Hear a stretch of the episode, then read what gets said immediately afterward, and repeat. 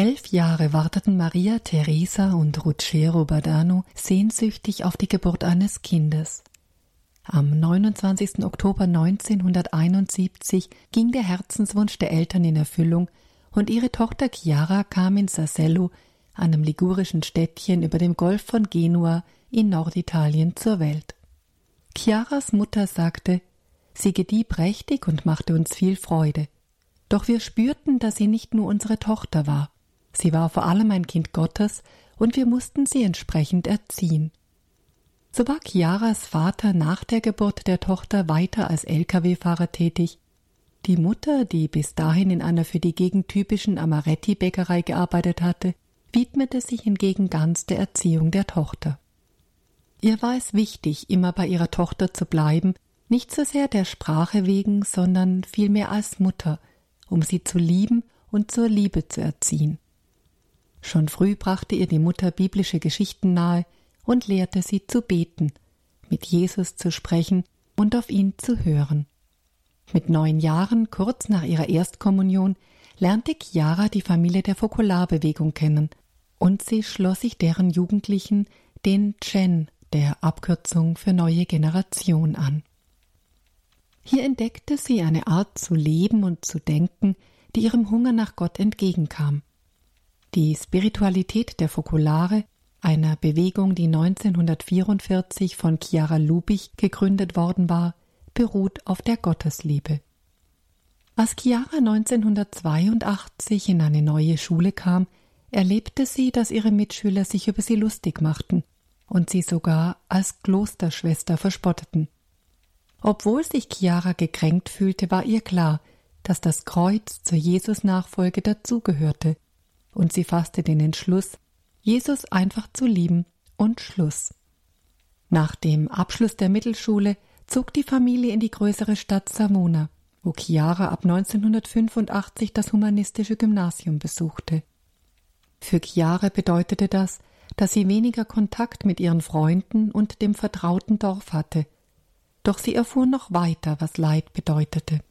Trotz aller Anstrengungen erreichte sie das Klassenziel am Gymnasium nicht auch weil sie sich von einer Lehrerin nicht verstanden fühlte. An eine Freundin schrieb Chiara Es gelang mir nicht gleich, diesen Schmerz Jesus zu geben. Ich habe lange gebraucht, um mich einigermaßen zu fangen, und auch jetzt kommen mir noch die Tränen, wenn ich daran denke. Trotz der Enttäuschung und des Schmerzes, den Chiara fühlte, ließ sie sich zu keinem negativen Urteil über die Lehrerin hinreißen und hinderte ihre Klassenkameraden sogar daran, der Lehrerin einen Streich zu spielen. Die Eltern erzählten, dass Chiara sich aufrichtigen Herzens darum bemühte, die Menschen jeden Tag neu zu sehen und alles zu vergessen, was gewesen war. Abends ging Chiara oft mit ihren Freundinnen und Freunden aus und traf sich im Dorfcafé, einer Bar, die einem Freund gehörte. Dort traf sie viele Menschen, die keinen oder kaum einen Bezug zum Glauben hatten – doch sie suchte nicht das Gespräch über Gott.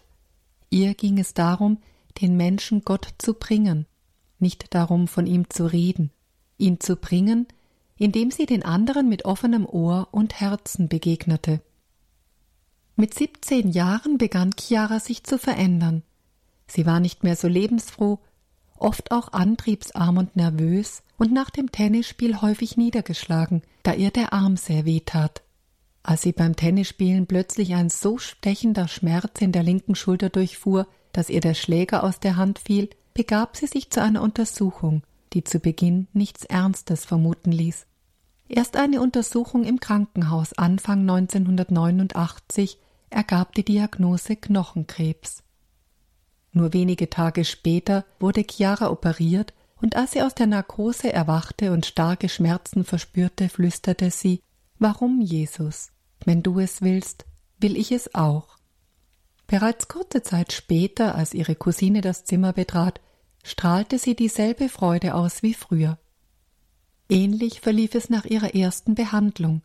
Sie warf sich, das Gesicht von Schmerz geprägt, auf ihr Bett und verblieb dort 25 Minuten ohne ein Wort zu sagen.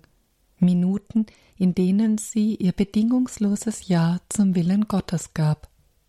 Danach war ihr Gesicht wieder wie sonst, entspannt und strahlend. Später vertraute sie ihrer Mutter an, dass dies die schlimmsten Momente ihres Lebens gewesen seien und sie gemerkt habe, dass Jesus sehr viel von ihr verlange. Die Behandlungen, die folgten, waren sehr schmerzhaft, aber sie schenkte sie Gott immer wieder neu. Ein Freund erzählt, am Anfang waren wir der Meinung, wir würden sie mit unseren Besuchen unterstützen, aber sehr schnell merkten wir, kaum hatten wir ihr Zimmer betreten, wurden wir hineingenommen in das wunderbare Abenteuer der Liebe Gottes. Chiara sagte nichts Besonderes, sie schrieb nicht seitenweise Tagebuch, sie liebte einfach. Mit Chiara Lubich verband Chiara ein Briefkontakt, der sich mit ihrer Erkrankung intensivierte. Ende des Jahres 1989 teilte sie Chiara Lubich mit, dass ihr Gesundheitszustand infolge der Therapien nicht gut sei und berichtete von einem Erlebnis. Ich hatte heftige Schmerzen, aber meine Seele hat gesungen.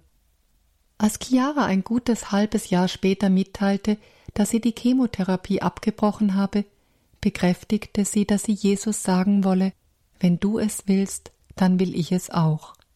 Dem Brief legte sie ein Foto von sich bei. Chiara Lubich schrieb zurück Dein strahlendes Gesicht spricht von deiner Liebe zu Jesus. Und sie gab ihr einen zweiten Vornamen, den Chiara sich schon lange gewünscht hatte. Luce, Licht. Kurz vor ihrem Tod wählte Chiara selbst die Lieder und Texte für ihre Beerdigung aus. Für sich wünschte sie ein schlichtes weißes Kleid mit rosa Schleife.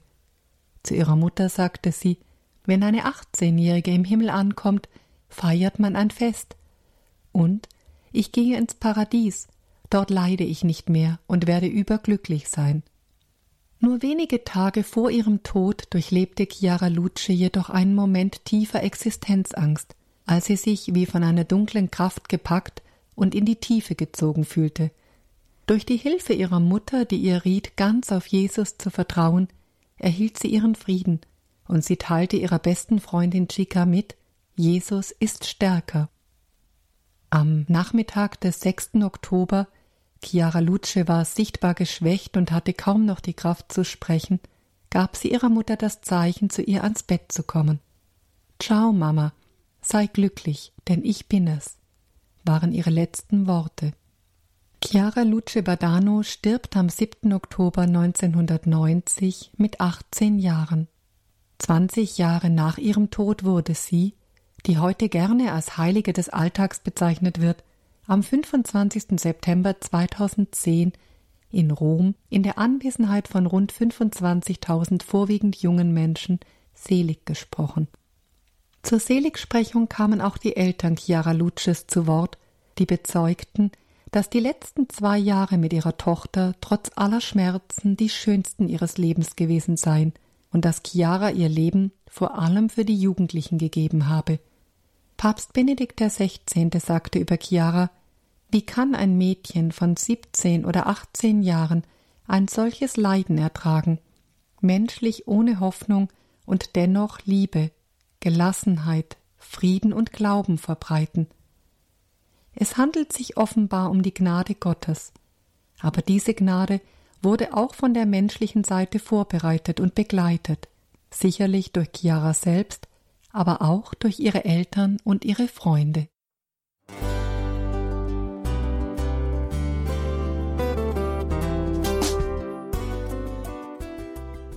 Liebe Zuhörerinnen und Zuhörer, vielen Dank, dass Sie unser CD- und Podcast-Angebot in Anspruch nehmen. Wir freuen uns, dass unsere Sendungen auf diese Weise verbreitet werden. Dieser Dienst ist für Sie kostenlos. Für uns ist er allerdings mit einem nicht unerheblichen finanziellen Aufwand verbunden. Deshalb sind wir für jede Spende dankbar.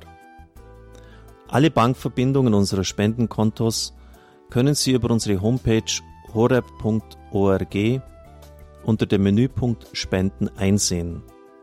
Dort besteht auch die Möglichkeit, online zu spenden. Natürlich nach den neuesten Sicherheitsstandards.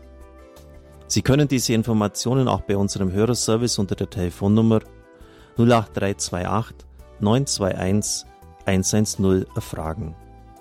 Ich wiederhole die Rufnummer 08328 921 110.